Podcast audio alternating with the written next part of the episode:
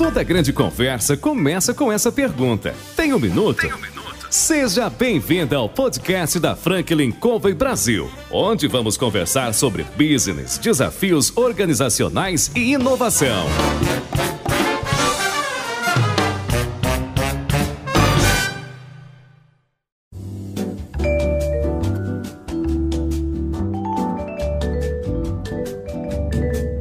Pessoal, bem-vindo. Eu sou Alexandre Barbosa, consultor da Franklin Covey. Bem-vindos para mais um episódio do podcast Tem um Minuto. E hoje eu vou conversar com um cara que está na ponta desse mercado super animado, um mercado extremamente competitivo, com muita coisa boa para gente. Eu vou falar com o Ricardo Cutts, da Zoom TV. E aí, Ricardo, tem um minuto? Tenho, bora.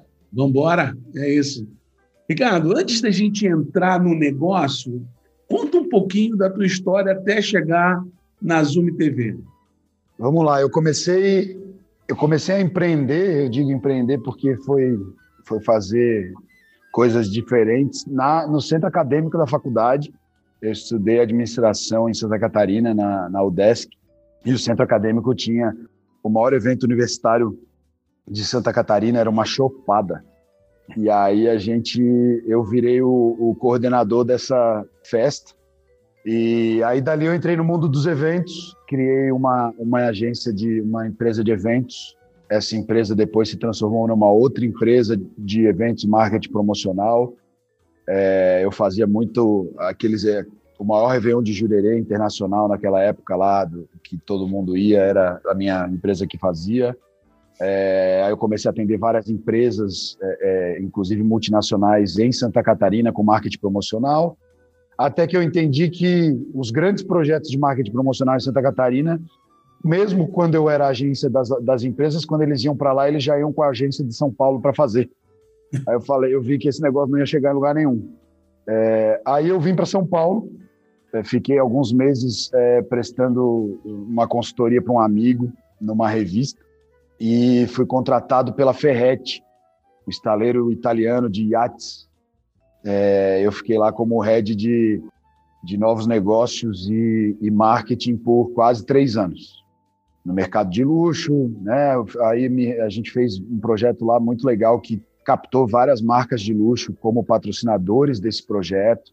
Hum. É, a Ferretti, quando eu cheguei, tinha 30% do mercado. Em cinco meses, ela passou cinco, seis meses, ela passou a 70% do mercado com algumas ações aí de marketing promocional que a gente fez, eventos exclusivos, etc. Teve um evento de três dias que a gente fez que vendeu quase 100 milhões é, é, nesses três dias.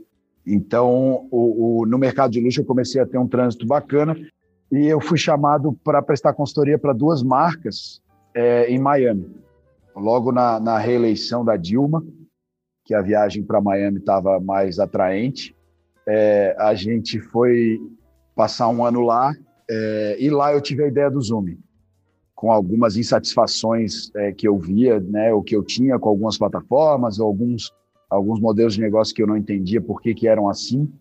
E aí eu comecei a lapidar em 2015 é, o, que, o que hoje se tornou, ou está se tornando com o lançamento aí nos próximos dias do Zoom, é, que é uma plataforma de vídeo que remunera múltiplas vezes melhor é, e reúne no mesmo lugar várias opções de monetização com conteúdo de vídeo e interação é, com a audiência.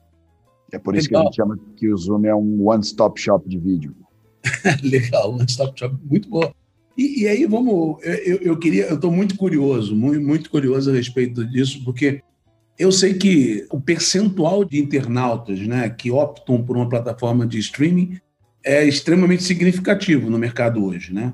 E também sei que é um mercado que está crescendo absurdamente. Eu acho que a pandemia, de certa forma, empurrou esse crescimento. Né? O que, é que você acha? Ah, sem dúvida, né? É, a pessoa trancada dentro de casa tem, tem muito menos. É, o tempo passa muito mais devagar, né? E, e, eu, e isso foi principalmente aquele, aqueles primeiros três meses que eu acho que foram os mais críticos, né, para o país inteiro como, como um todo. É, a explosão foi muito grande e aí depois é, é ela se desacelerou, mas continua sem dúvida crescendo.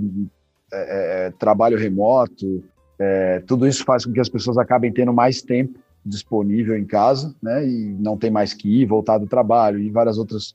As opções de entretenimento estão cada vez menores por causa das limitações de, de, de aglomeração, enfim.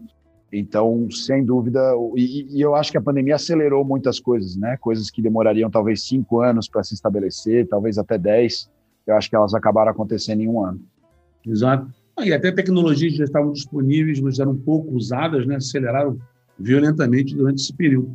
Ricardo, é, vocês lançaram a Zoom TV e, e, e, logo no início, assim, eu sei que teve uma, uma enxurrada de gente, de novos usuários, assim, num rate extremamente alto, né? E eu queria aproveitar esse tempo aqui para você contar um pouco. A gente sabe que é um mercado extremamente competitivo, tem empresas muito grandes nesse mercado, e que você falasse um pouquinho como é que você está posicionando a Zoom TV? Como é que você está conseguindo encontrar o teu espaço e, consequentemente, atingindo o nível de sucesso que você tem atingido aí? Então, a gente botou o Zoom no ar, faz, acho que vai fazer uns 60 dias, mais ou menos, para a gente ir lapidando, né? Todo, toda a plataforma digital tem ajustes a serem feitos de estabilização, de, de, de UX, de até a, os, os, usuários ajudam muito a gente, né, a melhorar. É, e a gente vai, de fato, para o mercado agora com um, um, investimento grande em lançamento a partir de amanhã. E que é o lançamento, a inauguração desse, desse espaço que nós é, operamos em parceria com o um empreendedor imobiliário aqui de São Paulo, que é o teatro mais moderno da América Latina, que vai ser a casa do Zoom por, por um bom tempo. Então, o, essa primeira enxurrada que a gente teve de pedidos foi um convite que o Gustavo Lima, que é um dos nossos primeiros grandes parceiros, fez para outros criadores criarem seus canais. E, e essa é uma das, das, dores que a gente resolve. Né? Hoje, eu diria que tem três ou quatro dores principais para um criador de conteúdo. A primeira é a dificuldade de entrega do seu conteúdo. As plataformas atuais elas reduziram muito o alcance do conteúdo, mesmo que você tenha 100 mil seguidores, não são 100 mil que são impactados com uma, uma publicação nova de conteúdo num perfil pessoal. É, a, o Zoom entrega para 100%, inclusive notifica todos os usuários. Por quê? Um dos motivos é que a gente não tem amigos seguindo amigos. Então, a gente reduz a quantidade de canais que a pessoa quer seguir, a quantidade de, de perfis. Então, a gente quer sim continuar e vai continuar sempre notificando de todos os conteúdos novos os seguidores. A segunda é uma questão de monetização. Eu sempre brinco, para não ir muito a fundo nos detalhes, que a maioria das plataformas, se não todas, é mais ou menos como se o Neymar jogasse no PSG sem salário. né? ele, ele joga, ele tem, então ele tem dois esforços. O primeiro esforço ele tem que fazer o PSG ser campeão, chegar na, chegar na final da Champions e tudo mais. E aí depois, porque realmente ele está com uma exposição incrível, ele está muito famoso, ele começa a vender para marca de chuteira o merchandising no pé dele. Uhum. É, hoje as plataformas são assim, né? Eu tenho que criar minha audiência, seja onde ela for, é, e eu acabo ganhando dinheiro relevante mesmo, é, proporcional ao meu esforço, com o merchandising que eu mesmo vendo dentro do meu conteúdo, seja ele um public post de fotos, seja ele uma, uma menção, um agradecimento a um patrocinador ou uma apresentação de produto dentro do vídeo. Então, o, o Zoom, essa primeira enxurrada foi clara porque existe uma insatisfação com relação à monetização ou a vídeo como um negócio. A gente acredita que o, que o vídeo no Zoom ele é um negócio por si só, ele pode ser o único negócio é, do, do criador de conteúdo e ele é rentável desde a primeira visualização. Basta eu ser minimamente empreendedor para ir atrás de publicidade para o meu próprio canal, eu não preciso de mais ninguém. Ah, bom, você trouxe para você, para a Zoom, a tarefa de, de gerar né, vamos dizer, o, o, patrocinador da plataforma. É uma, é uma tarefa coletiva. Na verdade, a gente, ao contrário das plataformas atuais, a gente compartilhou isso. Né? Hum. Hoje, todas as plataformas fazem isso, essa venda de publicidade através de mídia programática, né? seja própria ou de terceiro. E aí ele pega a fração da fração e reparte com o criador de conteúdo. A gente não, a gente, a publicidade no canal do, do Alexandre no Zoom, ela pode ser vendida pelo próprio Zoom, através do nosso time de Sales, pelo próprio Alexandre, com a rede de relacionamento dele, ou por qualquer amigo ou fã do Alexandre. Então, é, existe uma comissão que nenhuma outra plataforma dá para quem vendeu, além da divisão da receita, que é super transparente. Né? A divisão da receita ela é clara, não tem é, é, o preço da publicidade, quem define é o dono do próprio conteúdo, não é um lance que a gente nunca sabe direito como vai remunerar. É, então, assim, a gente quis tirar todas as cortinas, a gente quis pulverizar a receita e fazer com que muita gente queira gerar resultado, porque aí todo mundo ganha, todo mundo cresce junto. Legal. Bom, você vai continuar nos pontos de, de diferenciação, mas eu, eu queria só destacar para quem está nos ouvindo que acho que é um ponto fortíssimo isso, tem uma relação completamente aberta com todos os, os players aí da Zoom TV, né? Sim. E isso é, de fato, uma coisa que tem feito muita diferença. Talvez ela não faça diferença no curto prazo, mas ela já está fazendo, é, e, e, eu tenho certeza que vai fazer muito no, no médio e longo prazo. Um exemplo, hoje nós somos a única plataforma que tem, é, vamos dizer assim, a chancela da da Convenção Nacional da Ordem dos Músicos do Brasil como uma plataforma transparente que remunera bem os músicos. E a gente tem uma outra parceria nacional com um órgão eh, nacional extremamente idôneo e relevante de que nós seremos a primeira plataforma, não a primeira a tentar, mas a primeira a conseguir essa parceria oficial de combate ao crime cibernético é, e a fake news, porque a gente tem soluções extremamente é, inteligentes e inovadoras com relação a isso. Então, a nossa ideia de, de ser um player que não só remunera melhor, mas é transparente, é seguro. A gente tem várias ferramentas de, de segurança de conteúdo para que as nossas crianças não sejam impactadas por conteúdo que não deve, para que o, o a, a, a marca se associe somente às figuras que ela quer e não incorra nos problemas aí de de associação de marca com conteúdos impróprios, com coisas que eles não gostariam de estar associados. Enfim, foi um trabalho muito intenso nesses quatro anos, né? Comecei em 2015 a rabiscar, nesses cinco anos aí, é, para que a gente chegasse a um, um modelo que está longe de ser um MVP, e por isso a gente demorou tanto. A gente queria que ele viesse realmente com uma estrutura sólida para o mercado. Você já está lançando com, com todas as opiniões, com as principais características que diferenciam vocês nesse mercado. Né? E isso, isso me parece uma estratégia extremamente inteligente. Como, como é que isso como é que isso apareceu?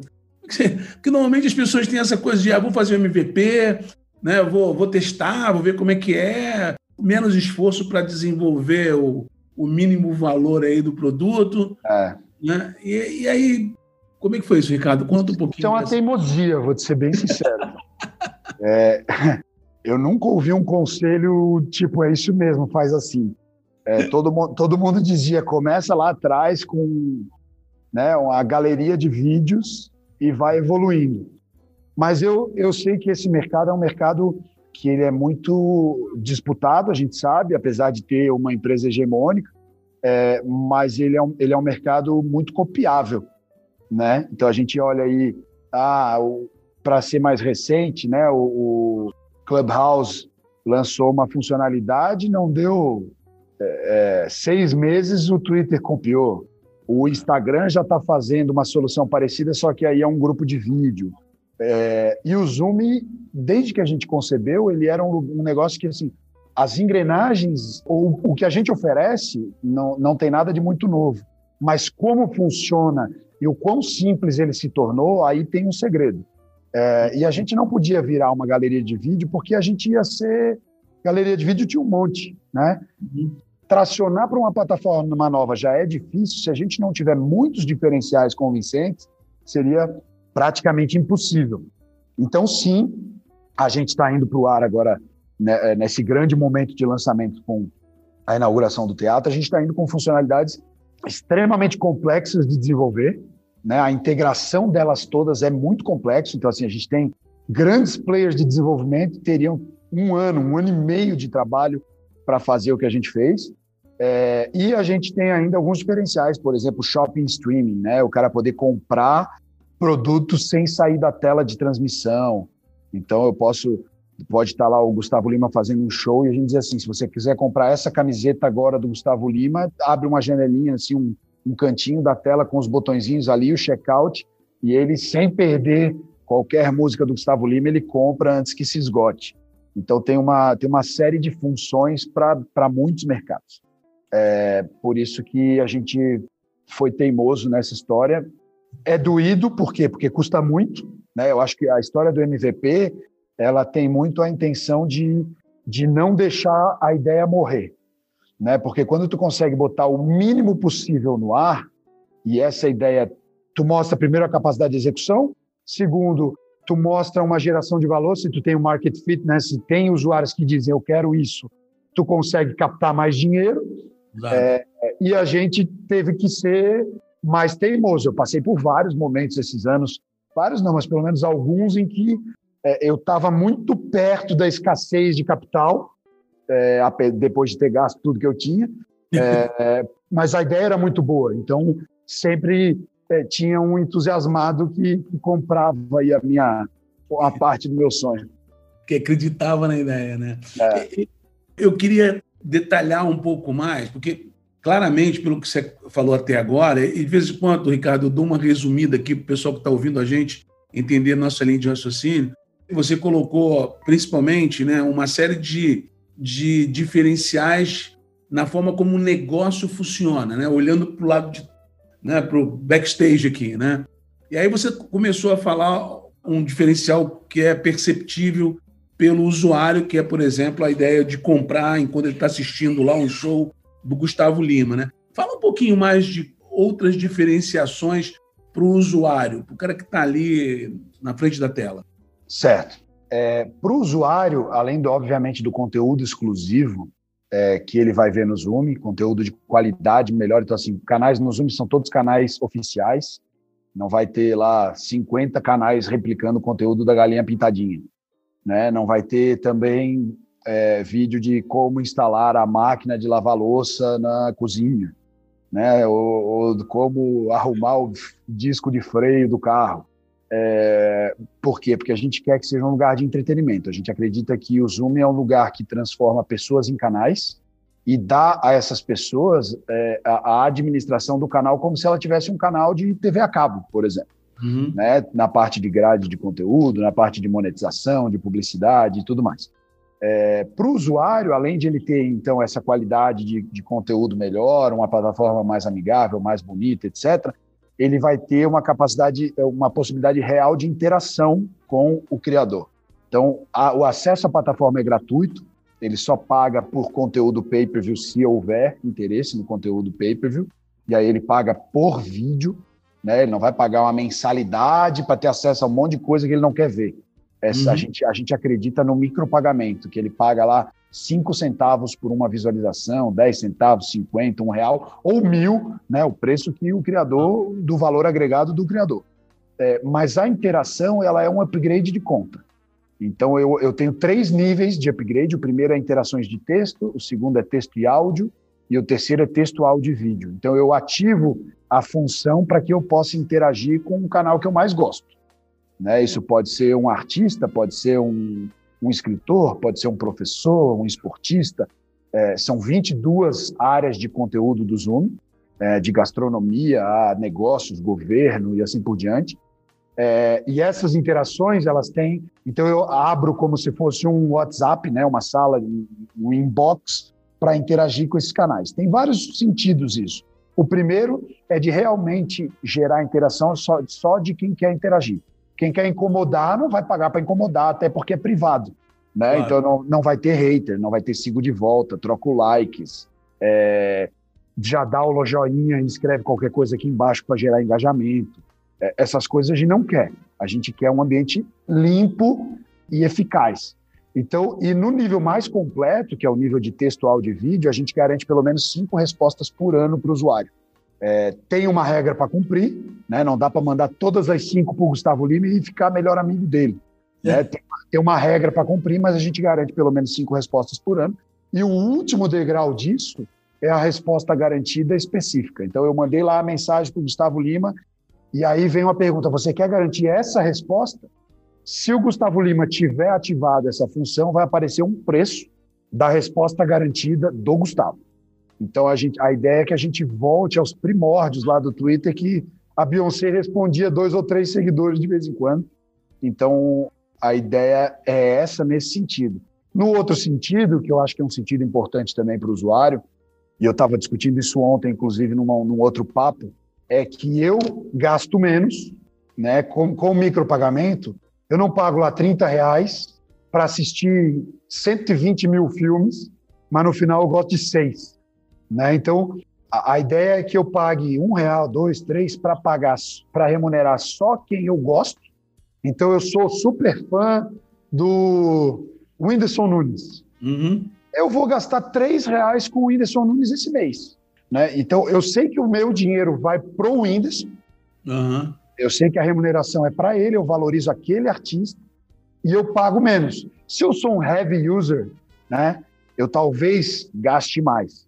Mas eu também estou tendo conteúdos que eu só tenho aqui. Mas a é. ideia é muito essa, de eu valorizar o conteúdo que eu gosto.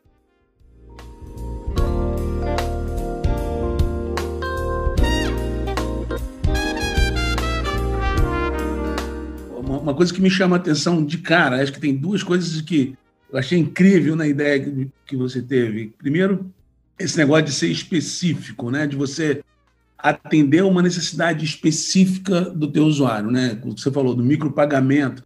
Eu vou lá, eu vou, se eu tiver que pagar alguma coisa, eu vou pagar para aquilo que eu gosto de fato e não dentro de um pacote enorme com um monte de coisa que eu não dou o menor valor. É, é uma sensibilidade interessantíssima, né? No ponto de vista de eu estar preocupado em atender o público que está ali no Zoom TV.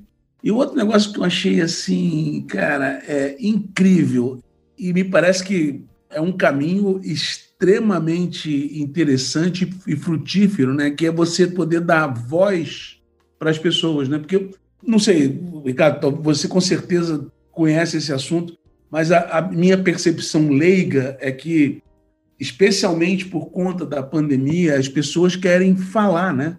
As pessoas querem expressar suas opiniões, querem interagir né? E não é que eu estou lá assistindo uma plataforma de streaming, eu estou sendo passivo, eu estou só assistindo, né? Sim. Você foi fundo nessa para confirmar essa percepção aí nos seus estudos? Sem dúvida, na, na, verdade, assim, o, o, ser humano, eu acho que a pandemia ajudou muito, muito a gente chegar a essa conclusão. É, de que de que a interação ela nos alimenta né? De o quando a gente estava indo para a rua, é, a gente estava interagindo normalmente com as pessoas porque a gente ia no mercado, na farmácia, no trabalho. E quando a gente se trancou em casa, a gente viu o valor disso, né? E a interação na internet, eu sou, eu, eu falo muito isso. Inclusive está na gaveta ainda, mas eu estou escrevendo um livro sobre isso, que é o, o engajamento. Ele morreu, né? Não existe engajamento na essência da palavra a essência da palavra lá atrás do engajamento era o quê? Pô, eu vou engajar na causa dos, sei lá, dos animais abandonados na rua. Isso mexia comigo, eu vestia a camisa e eu defendia aquilo. Né? O engajamento hoje é dá um joinha, compartilha aí para quem tu quiser e escreve qualquer coisa. Isso não é engajamento, isso é uma robotização de, de qualquer coisa. Né? Então, assim, ou ela é um robô de fato, né? Tem gente que até tem máquina fazendo isso. É, ou eu pego a minha audiência e digo, cara, faz isso aí porque tu tá me fazendo um favor aí, fazer o meu conteúdo chegar mais longe. Então, uhum. isso não é engajamento, isso é tipo, sei lá, ajuda, né? uma parceria, um qualquer coisa, colaboração. E o engajamento para a gente, por que a gente, então, nessa parte de interação, a gente acredita que, que a interação ela é o passo além do engajamento. Porque o engajamento basicamente é uma via de mão única, né? O usuário ele vai lá, ele dá like, ele comenta e ele compartilha.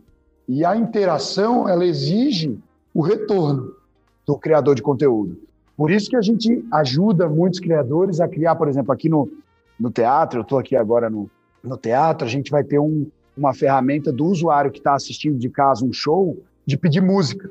Então, assim, óbvio que se a música está no repertório, não está no repertório, enfim, mas a ideia é que o artista daqui, no painel de LED, leia assim: Ó, oh, o João acabou de me pedir essa música, ela até está no final do repertório, mas eu vou cantar agora e tal, para que a gente faça valer essa interação que cada vez vai ser mais digital, né? Não dá para a gente dizer que não vai ser. É, eu acho que grandes festivais com dezenas de milhares de pessoas, pelo menos algumas pessoas que antigamente iam, talvez não voltem aí E eu acho que dá para a gente usar a tecnologia para customizar, para customizar relacionamento, para customizar entrega de conteúdo. É, e o Zoom é isso. Né? O Zoom ele, ele começou a criar tudo para que a gente é, não seja o Zoom quem decide o que a pessoa vai assistir. Eu acho que hoje a gente está vivendo muito isso. Assim. Na home da plataforma que seja, seja de áudio, de vídeo, tem sempre uma sugestão. Né? Uhum. Não tem uma escolha. Eu acho, né, o meu computador aqui achou que é isso aqui que serve para ti. É, que isso aqui tem eco com você. Então, é. consome aí. Perfeito, perfeito. Não, e, e, você tocou num ponto, acho que muito importante, né, é, em termos de, de ser humano, né, que é esse negócio do, do, do, engajamento fake, né, vamos dizer assim, do engajamento superficial, né? É, na medida que não tem que o meu porquê não fala com o teu porquê, né, esse engajamento ele não vai passar da superfície, né? Eu acho que você tem uma chance aí com, com essas características de, de interação, de criar uma percepção para identificar melhor né, o meu porquê com o seu porquê e criar esse engajamento real, né? Que eu acho exato, que é esse. Exato. Se a gente voltar algumas décadas atrás, eu, tô, eu tenho poucos cabelos brancos, mas já, mas eu lembro de algumas coisas. É, a gente consumia música com base no que tocava no Faustão, né? Com base no que tocava em algumas rádios. E eu, eu cheguei a empresariar bandas no passado, e para a gente tocar três vezes por dia numa rádio, na rádio líder do segmento, tinha que sortear 45 eletrodomésticos, tinha que não sei o quê, tinha que fazer um monte de coisas. Hoje, basicamente, a gente só mudou a ferramenta. Né? Hoje, hoje o, continuam decidindo por nós o que vai virar sucesso. Né? Tem as playlists das plataformas de música, tem o, a, a página principal da, da, das plataformas de vídeo, tem. Então, no final das contas, continua sendo uma, mecânica para amigos do rei, né? Ou são amigos do rei, ou são pessoas que pagam para estar lá. E aí, como é que fica o cara, o pequeno? O pequeno continua tendo que, que viver de modo, de, de modo arcaico. O, o músico talentoso vai fazer voz e violão no barzinho porque ele ganha muito mais com o cover artístico do barzinho do que com a plataforma de streaming de música. Por quê? Porque e, não, não existe uma solução para ele ser remunerado a contento. Ah, e diga-se passagem, independente da, vamos dizer assim, não há uma preocupação com a qualidade da música, né? Quer dizer, o direcionamento não está se importando com a qualidade da música. Eu estava, por acaso, eu, eu, eu toco saxofone por, por esporte, né? Vamos dizer assim, por hobby. E eu estava conversando com o meu, com meu professor, que tocou, inclusive, o Marcelo Martins, é um cara super famoso no mundo do saxofone aí, tocou com gente famosa, com Ivan Lins, com, com Djavan e tal. E ele estava comentando, né? Há um direcionamento, por acaso ele comentou exatamente o que você acabou de falar. E, e não há uma preocupação com a qualidade, quer dizer, há uma preocupação com a possível popularidade. É, e isso vale para música e vale para vídeo também, não é, Ricardo? Total, total. A gente hoje a gente vê que, que o, o cara, por mais talentoso que ele seja, a tecnologia serve para que ele, por conta própria, chegue em algum lugar. Ele precisa sozinho fazer o exposição. Existe uma barreira a romper, que em alguns lugares até é metrificada, né? Tem uma plataforma, tem uma plataforma que diz que se você não tiver 10 mil seguidores, você não é ninguém. Né? Uhum. Né? Então, essa barreira ser rompida, ela é estabelecida e o esforço para romper é enorme. Né? Quantos milhões de pessoas ou tentaram e não conseguiram, ou nem tentaram porque acham muito difícil. Mas existe um cara que tem talvez 100 fãs que poderiam estar tá dando 5 reais para ver ele tocar durante 40 minutos uma, as músicas preferidas dele. Uhum. Só que hoje não existe, quer dizer, agora existe é, esse caminho, mas é, eu vejo como, como se sendo muito mais fácil tratar alguns poucos milhares de criadores de conteúdo como a minha, o meu, minha concentração maior de receita e deixar o restante fazendo volume, do uhum. que realmente pensar num negócio que serve para todos. É quase uma democratização da plataforma de streaming. Sei lá, estou usando é o termo democratização. É isso. Na verdade, a gente, a gente fez isso. Então, assim, eu sempre brinco. Eu digo que, que uma criança, né, eu tenho três filhos, que o meu filho, gravando qualquer coisa que ele quiser e botando no Zoom, ele pode começar a ganhar dinheiro porque ele vai me fazer um carinho e vai dizer, pai, anuncia lá no meu canal e eu vou botar lá cinco reais no canal dele, ele vai ganhar 2,50. né? Então, assim, todo mundo pode fazer alguma coisa. Basta uhum. ter força de vontade e o um mínimo de criatividade. Então, a democratização está nesse sentido e está também na de pulverização da receita. A gente tem o revendedor de publicidade, a gente tem o criador de conteúdo, a gente tem é, esse revendedor não é só uma agência, pode ser qualquer ser humano. É, a gente tem uma figura que chama embaixador, que é uma figura que traz canais, ele também é remunerado em cima desses canais. A gente tem, enfim, é, a ideia é que a gente crie um verdadeiro ecossistema de valorização e distribuição de renda. Ou seja, você tem um modelo de remuneração para todas essas figuras que todas podem interagir na plataforma. Não é em multinível, deixando bem claro, mas é uma remuneração é, colaborativa, vamos dizer assim. Uhum. Legal. Pode parecer uma pergunta de velho, né? Porque eu sou velho mesmo, então deixa eu fazer. Quando você pensa, e aí no conceito de um negócio de uma plataforma de streaming, né? Uh, os limites geográficos não são tão. não existem, né? Mas é óbvio que talvez eles sejam relacionados aos tipos de conteúdos que você tem dentro da plataforma. Sim. Como é que você enxerga dentro da tua visão aí de hoje para o futuro uh, o alcance da Zoom, uh, não só no Brasil, mas fora daqui? Então, a, a, a sede do Zoom é, é, em Miami, né? A gente, apesar de, de sermos termos sangue brasileiro, uhum. a sede é lá. A gente escolheu o Brasil para lançar por motivos óbvios de, de relacionamento e, e, de conhecer o mercado e também por ser um dos maiores mercados do mundo. Mas a nossa ideia é que em 12 meses a gente esteja em mais dois continentes, pelo menos. É... E a limitação é justamente essa, né? do, do, do conteúdo. Não dá para a gente ir para todos os lugares ao mesmo tempo. Então a gente imagina que a gente vai ter alguns nomes brasileiros que já ecoam no exterior, que uhum. vão nos dar o norte de aonde eles estão tracionando mais audiência no começo e para lá a gente vai dar o primeiro passo. Né? Então a gente tem aí alguns nomes internacionais fortes brasileiros que já estão é, com a gente ou em vias de, e, e a ideia é essa: a gente criar um projeto especial com um deles para a direção que a gente acha mais viável no, no próximo passo. Legal. E aí internacionalizar mesmo a Zoom, né? Não só pela localização da sede, mas pelo alcance dela. Né? Isso. Né? Ela já é, ela já é multilanguage, ela já está em português e inglês, então de acordo é. com, a, com, a, língua do device, mas a gente já pode botar em 30 e poucas línguas. Olha então, é, não tem muito limite tecnológico. Basicamente, a gente tem que é, trazer conteúdo e audiência. É, eu vi aqui quando eu entrei na plataforma, é, meu, meu, meu computador está em inglês e ela já me jogou na língua inglesa é, aqui. É isso aí. Super legal. Eu ia te fazer uma outra pergunta que eu acho que talvez seja interessante para os nossos ouvintes aqui.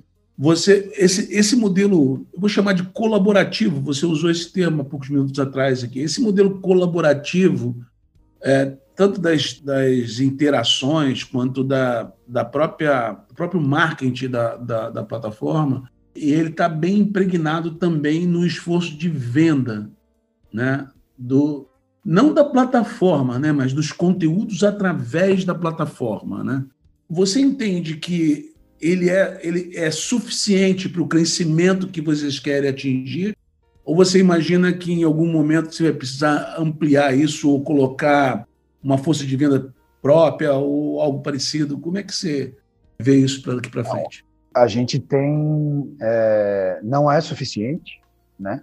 É, eu acho que assim é só uma bala de prata que poderia fazer o trabalho sozinho. Assim. Ah, tem vários casos aí de coisas que viralizaram. O próprio Clubhouse viralizou aí meses atrás ah. por causa do Elon Musk é, dizendo que estava lá e, e pronto.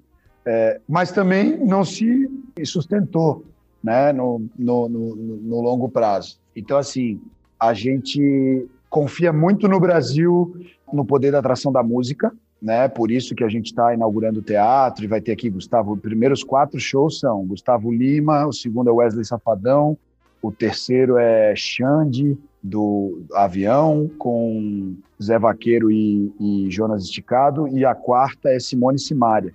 Então, a, a gente acredita, mas a gente já tem é, é, vários outros artistas fechados para daqui para frente. Por quê? Porque o teatro não é só um teatro. A gente tem três camadas novas do teatro. A primeira é fazer pay-per-view pelo Zoom de tudo que acontecia ali, para o mundo uhum. inteiro. Então, o show do Gustavo Lima vai ser transmitido internacionalmente pelo Zoom e é um show exclusivo. Vai ser um show ele ele vestido de black tie, com cordas, com não sei o quê. Então, assim, todos os shows aqui vão, vão ter esse mote de, de, de ser exclusivo, só vai ter aquela vez. É, então tem o pay-per-view de tudo que acontece aqui. Então um teatro de 500 lugares que a gente vai poder vender, sei lá, 100 mil ingressos, continuando tendo 500 lugares. O segundo é que a gente vai usar o teatro, ou, ou estúdio, ou palco como estúdio 24 horas. Então, eu posso gravar ali programa jornalístico, é, programa de, de business ou qualquer coisa e transmitir ou ao vivo ou gravado. E o terceiro aqui no subsolo, onde eu estou agora, é um coworking de produção de conteúdo. São 1.700 metros quadrados, com oito estúdios completos, com som, luz, LED, câmera, é, para as pessoas gravarem seus conteúdos e, e transmitirem através do Zoom. Então, a gente acredita muito no teatro como algo para ecoar no Brasil, para nos ajudar a trazer mais artistas. Hoje a gente tem reunião já com uma. A gente já conversou com uma das duas maiores gravadoras do Brasil. Hoje a gente conversa com a segunda. E essa segunda, inclusive, nos procurou. Não foi mais. A gente nem está na rua ainda e a gente já está colhendo frutos do eco do boca a boca. Então a gente está muito impressionado ou motivado ou empolgado com o que está acontecendo, mas respondendo bem rápido, bem, bem diretamente a tua pergunta, precisa de grana, não tem jeito. A gente, o investimento da inauguração do teatro é enorme. É óbvio que a gente tem a possibilidade de, de recuperar esse investimento na, no momento, mas para internacionalizar e tal, a gente com certeza vai ter que captar é, é, para investir nesses mercados. Sem dúvida. Não, e eu aprendi nesse nos bate-papos por aí que na hora que você tem um modelo que começa a, e vocês estão começando antes mesmo do lançamento de amanhã a mostrar um diferencial, um potencial de negócio, isso com certeza atrai gente que quer colocar capital aí e, e ajudar. Você falou de produção, eu é fogo, cara. O tempo passa numa velocidade absurda. É. É, Estou vendo o nosso horário aqui, mas eu não quero perder essa chance. É, quando você você, eu achei incrível, quer dizer, a ideia do teatro, né? E, e você está resgatando um, uma figura dentro da cultura humana que é o teatro, né? Que começa lá na Grécia antiga, né? Até hoje em dia. Então, sensacional a ideia de estar centralizado dentro do teatro e, você também estava dizendo que você vai utilizar as instalações de teatro para gravar outros tipos de programa. E a gente percebe que as grandes empresas acabaram inevitavelmente produzindo seus próprios conteúdos, até como um, um caminho que me pareceu até meio impositivo para poder concorrer de uma forma forte dentro desse mercado. Na sua visão futurística, você vê a Zoom produzindo mais do que shows, documentários, reportagens, ou ser um espaço de coprodução? Na verdade, o Zoom, o Zoom não quer produzir. Tá. A gente não quer concorrer com os nossos clientes, né, que uhum. são os criadores de conteúdo. A gente quer oferecer o espaço. É, então, obviamente que tem um custo, né, não, não, mas é um custo muito menor do que espaços é, é, similares de menor qualidade. Então, assim, é, a partir de R$ 1.700 a pessoa já pode, pode usar um dos nossos estúdios com equipamento para gravar o, sua produção. É, hoje e isso na Faria Lima em São Paulo, né? Não é no na Barra Funda, não estou falando mal da Barra Funda, mas a gente sabe que o metro quadrado na Faria Lima tem seu valor, né? E, e praticidade de chegar. Então, o, a gente não quer produzir, a gente está ajudando alguns criadores para que a gente possa mostrar quão versátil o Zoom, é, o Zoom é. Hum. A gente quer criar os conceitos, mostrar como é possível, porque a gente já sabe, obviamente, do nosso produto o que, que a gente consegue extrair, então a gente quer ensinar as pessoas. Fora isso, o teatro, sim. Aí todo o conteúdo que a gente tiver no palco do teatro é, é uma coprodução nossa e a gente vai, vai transmitir. Mas não é uma criação nossa, né? A gente não quer ter um canal Zoom com conteúdo próprio. séries exclusivas. É, não é esse o nosso modelo. Legal. É, porque aí, aí você acaba ferindo justamente um, um princípio básico colaborativo da sua própria, da, da, da própria plataforma, né? Exatamente. Você invadir o negócio do teu parceiro. Né? Claro. E aí, e aí, eu começo a sugerir o meu conteúdo e não dos outros. Né? Oh, olha aí. Tá não, não cai é, na armadilha. Não é, é normal, né? É normal. Você foge da armadilha aí que a gente tem visto pelo mundo afora, né? Exato. Perfeito.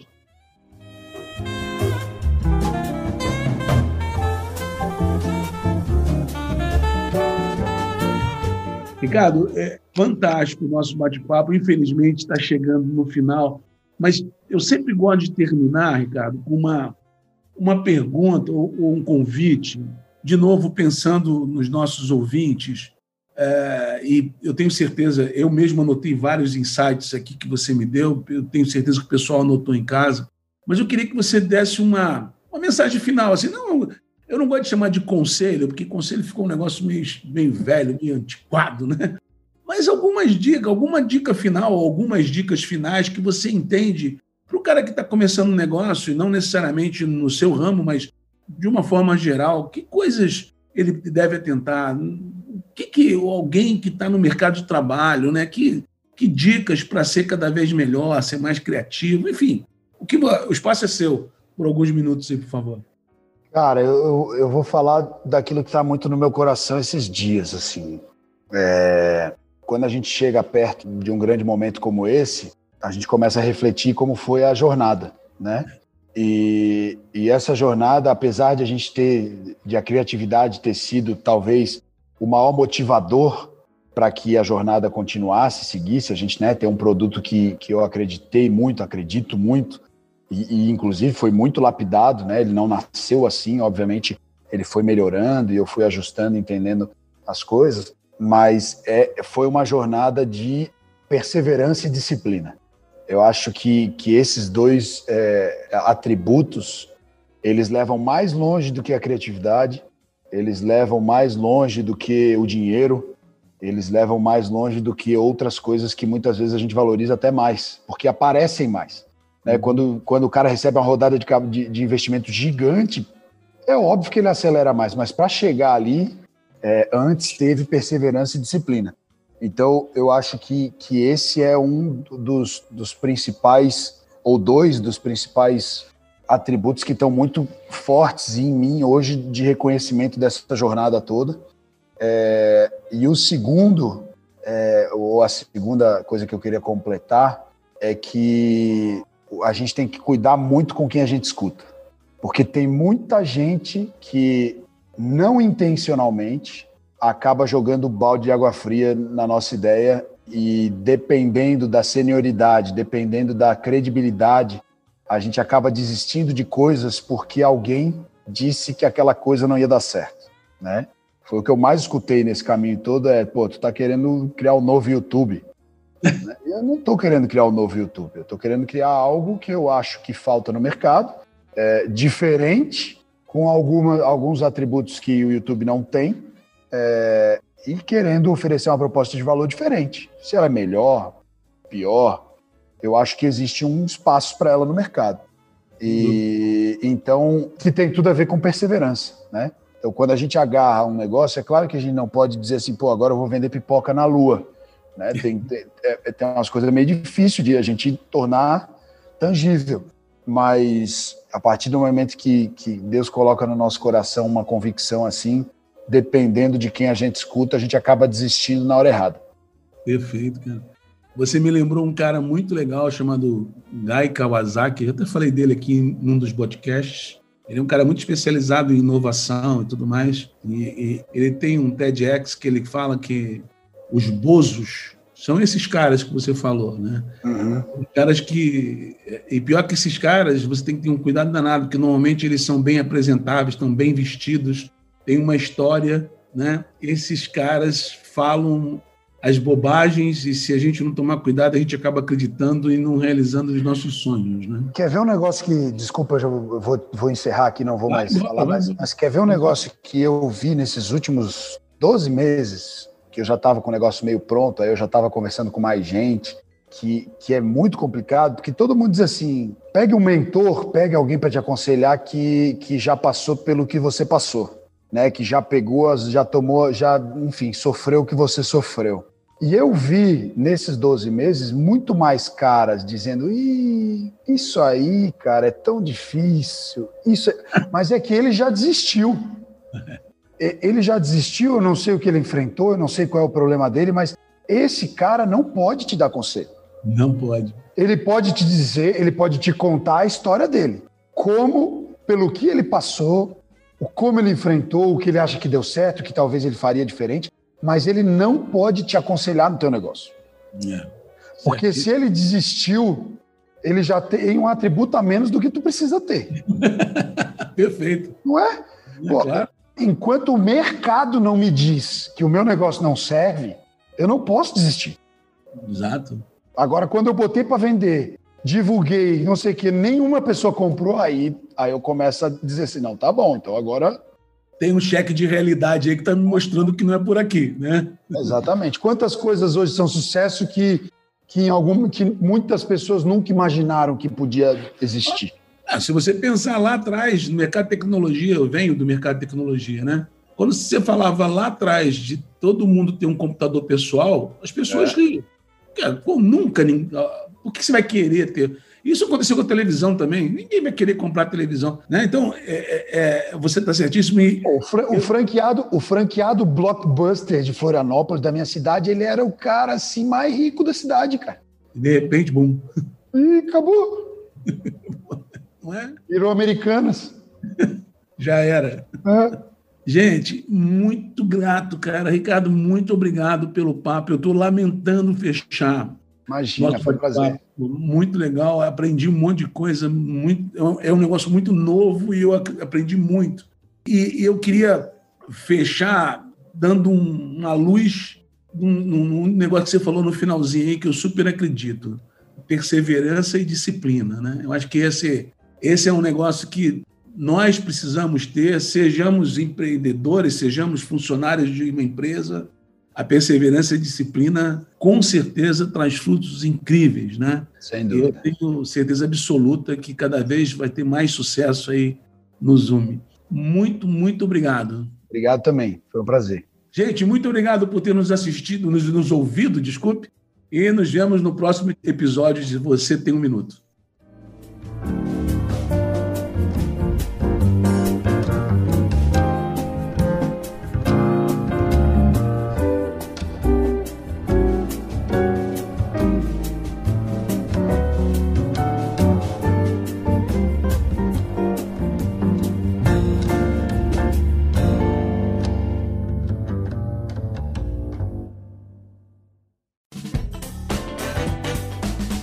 Você acabou de ouvir mais um episódio do Tem um Minuto. Oferecido pela Franklin Covey Brasil, uma empresa global que ajuda outras empresas a alcançarem resultados que requerem grandes mudanças no comportamento humano. Venha conhecer nossas soluções customizadas para os seus desafios organizacionais.